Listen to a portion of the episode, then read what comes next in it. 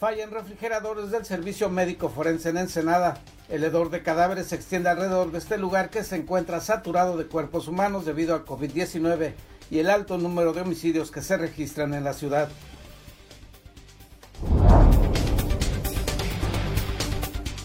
En el Hospital General de Tijuana el personal protesta por la falla en los sistemas de refrigeración y de aire acondicionado del nosocomio, lo que se agrava por las altas temperaturas y el uso de trajes de protección contra el contagio de COVID-19.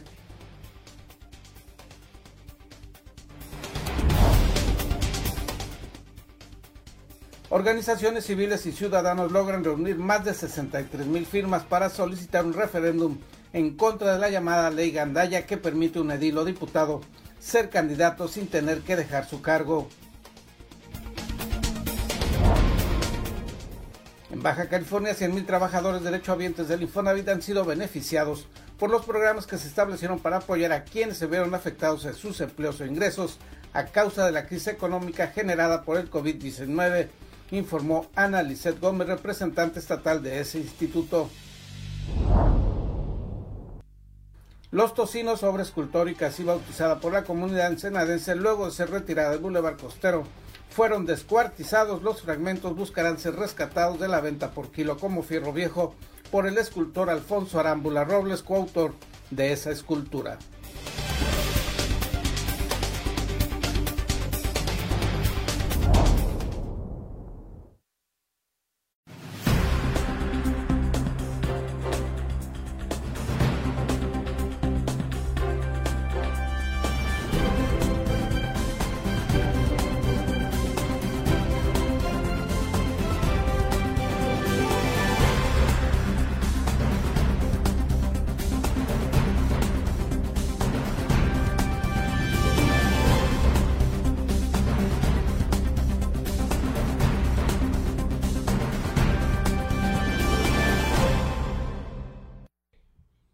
Bienvenidos a Zona Periodística de este miércoles 19 de agosto de 2020. Este noticiario es una coproducción del periódico El Vigía y en La Mira TV. Opositores de la llamada Ley Gandaya lograron reunir más de 63 mil firmas de las 42 mil que se requieren para solicitar que se realice un referéndum, es decir, una consulta pública en torno a la reforma que permite alcaldes, regidores, síndicos y diputados poder ser candidatos y funcionarios al mismo tiempo.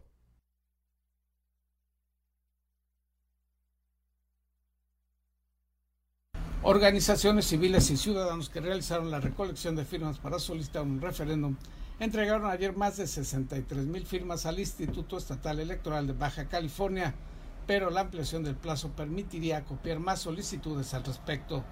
En un video difundido en redes sociales, Francisco Fiorentino Cañedo, uno de los promotores de la solicitud de referéndum, informó que se hizo entrega al Instituto Estatal Electoral de más de 63 mil peticiones que corresponden a los cinco municipios baja californianos. Como lo hicieron en Tijuana y como se hizo en Ensenada. Hoy, claro, y Tecate votando en contra. Hoy hay casi 63 mil ciudadanos que nos preguntaron quién dijo que no se podía. Sí se pudo. Hoy logramos un paso muy importante. El número de firmas rebasó los 42 mil peticiones establecidas como mínimo por la legislación estatal, pero de las firmas recabadas vendrá un proceso de revisión, en el cual algunas de estas firmas pueden eliminarse, por lo que la cifra alcanzada y la posibilidad de reunir todavía más hace prever que el requisito en cuanto al número se cubrirá ampliamente. Estamos, dijo Fiorentino Cañedo, en la posibilidad de hacer el primer referéndum de Baja California y del país. Aquí hay 60 mil ciudadanos que levantaron la mano. Vamos por el referéndum. Confiamos en la imparcialidad absoluta del instituto. Estamos agradecidos y nos sentimos orgullosos de ser el primer referéndum en la historia de este país. Hagamos juntos historia. Por su parte, la regidora Brenda Valenzuela Tortoledo anunció que el Partido Acción Nacional y ella se sumarán a la recolección de firmas en el municipio de Ensenada y para ello se instalar un módulo fijo en las oficinas del PAN en este puerto. Acción Nacional tomó la decisión de presentar una acción de inconstitucionalidad ante la Suprema Corte de la Justicia de la Nación. Esa fue la estrategia de acción nacional. Adicional a ello, los regidores panistas de los distintos municipios solicitamos a nuestros directivos de los comités directivos municipales nos apoyaran para la recolección de firmas. También indicó se utilizarán las redes sociales integrando un equipo de colaboradores que acudirán a los domicilios de quienes deseen suscribir la solicitud contra la llamada ley Gandaya.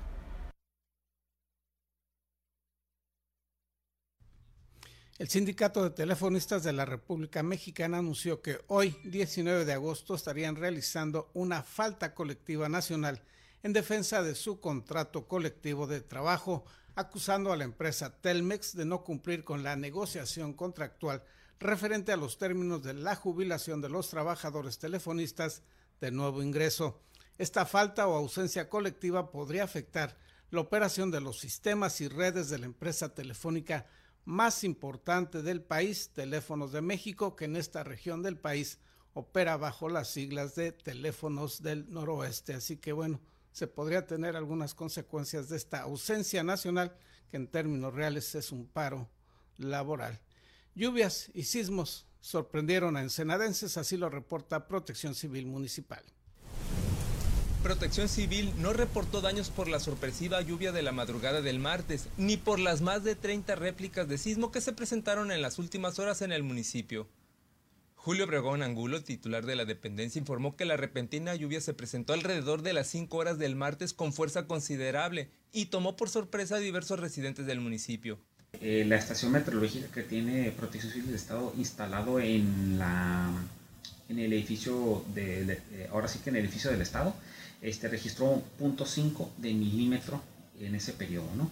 Esto no generó ningún, este, ningún problema, este, un poquito raro, mucha gente sorprendida a razón de que era el mes de agosto con estos climas de mucho calor. La lluvia, resaltó, fue producto del comportamiento atmosférico de la unión de dos corrientes del ambiente, una de ellas cálida y la otra fría. Eh, atípico, eh, pues ya no es nada típico, ¿no? Este, ya, es un, ya influye mucho en lo que es ya el cambio climático, que desde hace muchos años ya lo traemos ahorita arrastrando. Este, debemos de empezar a mejor a conocer la naturaleza. La reciente precipitación estimó no está relacionada al huracán Genevieve, porque este fenómeno natural se desplaza por el Océano Pacífico a una distancia de la costa de Baja California, precisó. Con relación a los sismos del lunes, el director de Protección Civil de Ensenada informó que los movimientos de tierra de mayor intensidad fueron de magnitudes 4.7 y 5.1 en escala de Richter. No, pasó mayores, pero lo que sí es que dentro del, sistema de, sismológico de Estados Unidos y el, mexicano, y aparte el CISS, ¿no? pues tienen más de, más de 30 registros de, de, réplicas en la zona durante el día de ayer y todavía siguen llegando, ¿no? Entonces vamos a esperar a ver qué nos dicen los expertos en la materia. Estos sismos, aclaró, no se presentaron para el sur del municipio, sino al oriente, en las inmediaciones del lugar conocido como Lázaro Cárdenas de la Delegación Municipal Valle de la Trinidad. Para Zona Periodística, César Córdoba. Descompuestos los refrigeradores del Servicio Médico Forense de Ensenada, el hedor de los cuerpos en descomposición en las inmediaciones del lugar es terrible. Le platicaremos los detalles de esta situación al regreso una pausa comercial.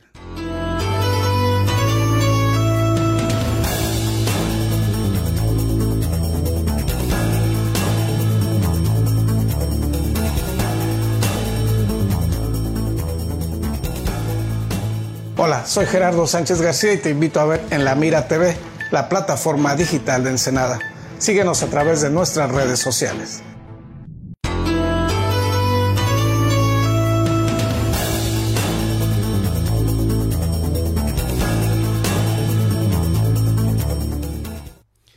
Una falla en los sistemas de refrigeración y el incremento en el número de muertes debido al COVID-19 y el aumento en los homicidios en Ensenada ha generado un grave problema de salud en el servicio médico forense de este puerto. En las cercanías del servicio médico forense de Ensenada el olor es intenso, pero al acercarse a la oficina el hedor es insoportable. El aroma de los cadáveres en descomposición sale del edificio e inunda la calle. Las fosas nasales se irritan. La repulsa de imaginar el origen del hediondez lo hace todavía más desagradable. Familiares de quienes han fallecido recientemente relatan que en las funerarias les piden que realicen sus trámites lo más pronto posible, pues los refrigeradores del Servicio Médico Forense de Ensenada no funcionan y los cuerpos con las altas temperaturas y su gran número se descomponen rápidamente. Nos enteramos por medio de la funeraria de que no había refrigeración, pero en el primer caso fue que el cuerpo ya tenía tres días allí. Quienes viven una situación aún más terrible son los deudos de quien fue víctima de un homicidio doloso, de los muchos que se cometen en Ensenada últimamente, pues el retraso en el manejo de los cadáveres por las autopsias es mayor y los restos se entregan en un avanzado estado de descomposición. El personal del CEMEFO en el interior de la oficina actúa de manera normal pese al olor. Cuando se les solicita información sobre el problema señalan que no están autorizados para dar ningún dato. Remiten a la delegación del Poder Judicial de Tijuana, cuyo encargado también informa vía WhatsApp que solo en Mexicali pueden hacer una declaración sobre el problema de la refrigeración. Extraoficialmente se habla de que la capacidad de almacenar cuerpos humanos ha sido rebasada en el CEMEFO Ensenada en más del 100% debido al incremento de homicidios y al COVID-19, además de la fetidez que tienen que tolerar los vivos que transitan por el lugar, queda la desagradable idea de la falta de respeto a la dignidad de la persona que está ahí, descomponiéndose y convirtiéndose en un problema de salubridad y no en un ser humano que esté en espera de una digna sepultura. Informó para Zona Periodística Gerardo Sánchez García. Pero no solo los muertos son víctimas de las fallas en los sistemas de refrigeración, también en el Hospital General de Tijuana hay protestas por parte del personal médico debido a las fallas en los sistemas de aire acondicionado de ese nosocomio. Desde el pasado jueves 13 de agosto, personal médico y enfermeras del Hospital General de Tijuana denunciaron que tanto la refrigeración como el aire acondicionado no funcionan correctamente, por lo que tienen que trabajar bajo temperaturas de 35 grados centígrados. Personal de salud aseguró que han dejado en la dirección del nosocomio su queja, pero hasta el momento no tienen respuesta. Dicen que estos días salen del hospital deshidratados, pues sudan por el traje médico y materiales de protección que son calientes, una situación que fatiga al personal del hospital. No, hombre, el calorón es insoportable. Sí, sí, sí, sin el traje, sin el traje, mucho calor tienes el traje. Eh, tenemos alrededor de 3, 4 días eh, empezamos con el problema desde el jueves, viernes, sábado, domingo, lunes, martes, cinco días. O sea que, o sea que sí hay, sí hay en sí, sí hay refri, nomás que como que no enfría lo suficiente. Sí hay refri, nomás que no enfría lo suficiente, hace falta mucho, hace falta más aire fresco, porque estamos trabajando con temperaturas mm, demasiado demasiado caliente el traje. No, se calienta, podemos llegar hasta los 35, 40, hasta 45, la temperatura que se de grados centígrados. Entonces, más aparte las caretas, los respiradores que traemos nosotros media cara, entonces son los que nos dificultan más el aire a nosotros. O sea, sí tenemos refri, sí tenemos refri, o sea, no me quejo de eso. Pero lo que nos hace falta es que enfríe un poquito más. no sé, como que nos está enfriando lo suficiente. Estamos trabajando con temperaturas pues muy, muy, muy calientes. Las cálidas temperaturas han alcanzado estos días en Tijuana hasta los 35 grados centígrados, una situación que se ha resentido en las máquinas de refrigeración eh, del hospital público que atiende a pacientes del COVID-19. Personal médico solo esperan que sea solucionado el problema para trabajar en mejores condiciones, informó Ana Lilia Ramírez. Ensenada es el nuevo epicentro de brotes de contagio de COVID-19 en Baja California, informó Alonso Pérez Rico, quien desmintió que se estén desconectando a los pacientes en el Hospital General de Ensenada. Reconoció asimismo que este lunes ocurrieron la muerte de siete pacientes, quienes señaló ya se encontraban en estado grave.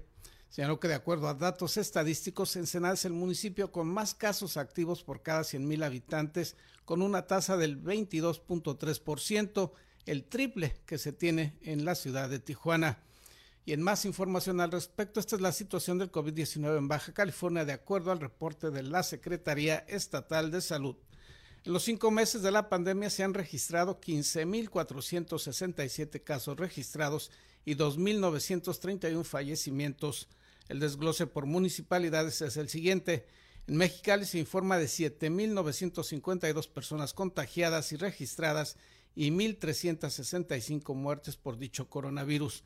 En Tijuana se informa de 4.639 casos confirmados y 1.202 muertes. En Tecate hay 384 personas contagiadas registradas y 89 decesos.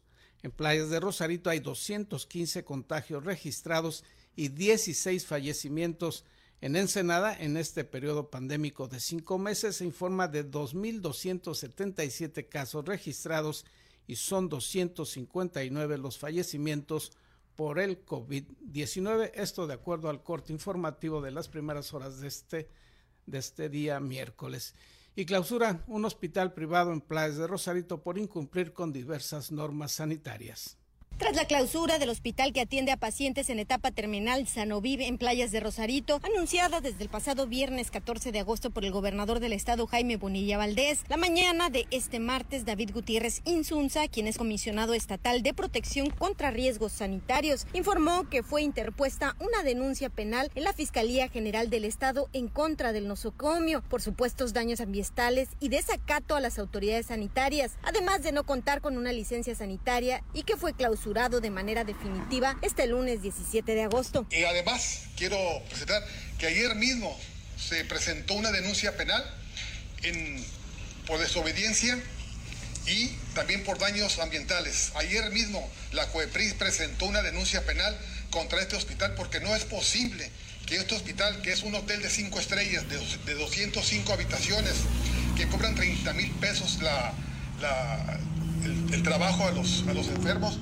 podamos tener estas carencias y estas, estos problemas eh, que atentan contra la salud pública. Esta unidad a mi cargo en Baja California será inflexible ante estos, estas clínicas en la costa. Por eso, por indicaciones del señor gobernador, iniciaremos un operativo serio, formal, el día de hoy, con todas las clínicas, hospitales, centros médicos en la costa, porque queremos verificar que todos estén en orden, porque esta autoridad no se reta, y, habremos de cumplir y acatar las órdenes del señor gobernador. El titular de Coepris anunció que este martes 18 de agosto iniciarán operativos contra hospitales que se encuentren en la zona costa de Baja California. Por su parte, Manuel García, director de la empresa Fisamex, aseguró que el hospital tiene un adeudo de agua no contabilizada y descargas de aguas residuales hacia el mar, así como que el nosocomio no cuenta con una planta tratadora de aguas residuales. Manuel García detalló que en febrero la Comisión Estatal de Servicios Públicos le instaló un nuevo medidor, pues el anterior no correspondía a la facturación de consumo. Y Fisamex dictaminó una deuda por derechos de conexión por más de 2.330.000 pesos, así como una deuda de agua no contabilizada por más de 6 millones de pesos, por lo que tiene una deuda que asciende a los 8.330.000 pesos con la Comisión Estatal de Servicios Públicos de Tijuana. Este es un caso, señor, eh, y a toda la comunidad deberá interesarle es sobre un hospital que está ubicado en la carretera eh, Tijuana-Ensenada, en el kilómetro 39. Bien, este hospital hace más de un año que nosotros empezamos a, buscar la manera de dictaminarlo porque se le venía estimando y el consumo no correspondía a lo que realmente utiliza en sus procesos, ya que conocíamos las áreas de, albercas y jardines que él mismo tenía. Bien, continuamos. Eh, en, febrero de este año, continuamos, en febrero de este año, eh, la comisión le instaló un medidor al mismo, le instaló un medidor, sin embargo, podemos ver que le siguió estimando, o sea, el medidor lo cambió con un objetivo, o sea, de seguirle dictaminando, más no facturarle lo que estaba utilizando en los procesos. Autoridades estatales informaron que desde el viernes se suspendió operaciones y debido a que el hospital atendía a dos pacientes se tuvo consideración e indicaron que el fin de semana se observó que continuaban recibiendo pacientes por lo que se determinó una clausura definitiva este lunes 17 de agosto. Informó Ana Lilia Ramírez. Vamos a ir a una pausa publicitaria. Al regreso le platicaremos la historia de la escultura conocida popularmente como los tocinos, que ha quedado reducida a tocinitos.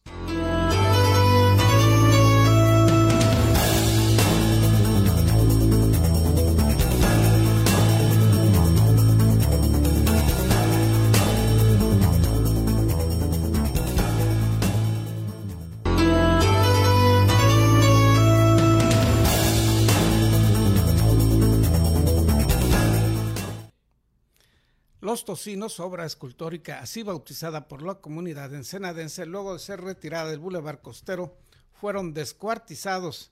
Los fragmentos buscarán ser rescatados de la venta por kilo como fierro viejo por el escultor Alfonso Arámbula Robles, coautor de esta escultura. El artista plástico informó que fue llevado al sitio donde se encontraban los restos de la escultura, cuyo nombre oficial es Las Olas, obra que fue retirada por el gobierno municipal bajo el argumento de que su mal estado era un riesgo para la comunidad. Tras reiterar su rechazo a la forma en que se hizo el retiro de la escultura por parte del gobierno municipal, Arámbula Robles indicó que está en pláticas con funcionarios municipales para reutilizar los restos de la obra original y hacer lo que él llamó unos tocinitos otra escultura que reemplace a la retirada. Señaló que se buscará asimismo que otros artistas plásticos incorporen sus obras a la zona de Playa Hermosa y la ampliación del Boulevard Costero. Y en otros temas, el Infonavit ha instrumentado diversas acciones para atender tanto a los trabajadores como a los patrones afectados por la crisis económica generada por el COVID-19. En Baja California, 100.000 trabajadores derechohabientes del Infonavit han sido beneficiados por algunos de los diversos programas que se establecieron o ampliaron para apoyar a quienes se vieron afectados en sus empleos e ingresos a causa de la crisis económica generada por el COVID-19. Ana Lizeth Gómez, representante del Infonavit en Baja California, indicó que a lo largo de estos cinco meses de la pandemia, en la entidad 10.200 trabajadores han sido beneficiados o incluidos en los diversos programas de protección que ofreció ese instituto. Eh, pues las cifras que tenemos al cierre del mes de julio es que en Baja California eh, 10.279 trabajadores se han visto beneficiados con alguna de estas medidas de protección ¿no? que ha lanzado el Infonavit. También se tuvo a quienes mantuvieron su empleo y la empresa solicitó el llamado paratécnico con la reducción de jornadas laborales y de ingresos. En estas quedan incluidos 1.638 trabajadores y asimismo están los patrones que solicitan una prórroga a sus aportaciones patronales de crédito. De esta última, dijo Analicet Gómez, han sido 1.500 micro, pequeñas y medianas empresas que lo solicitaron y se les ha concedido, beneficiando así a la fuente de empleo de más de 90.000 trabajadores baja californianos. Sumando estos 90.000 trabajadores, eh, que, estamos protegiendo su fuente de ingreso formal y sumándole los 10.279 trabajadores que por alguna razón o perdieron su relación laboral o nos solicitaron alguna prórroga, estamos hablando de más de 100.000 trabajadores beneficiados en Baja California. A nivel nacional son 2.6 millones los que se han beneficiado en términos generales con las medidas de apoyo y protección que ha lanzado el Infonavit. Destacó que a nivel nacional se estima que las mencionadas medidas y programas han respaldado 2.6 millones de derechohabientes del Infonavit y han ayudado tanto a patrones como a empleados a sortear una de las crisis económicas más agudas que se ha vivido en México en muchas décadas. Informó para Zona Periodística Gerardo Sánchez García. Con lo anterior concluimos la edición de hoy. Le agradecemos que nos haya acompañado. Le recordamos que seguimos aún en semáforo rojo epidemiológico y Ensenada tiene una de las tasas más altas de Baja California en cuanto al número de contagios de COVID-19, así que por favor mantenga el aislamiento social en la medida que le sea posible.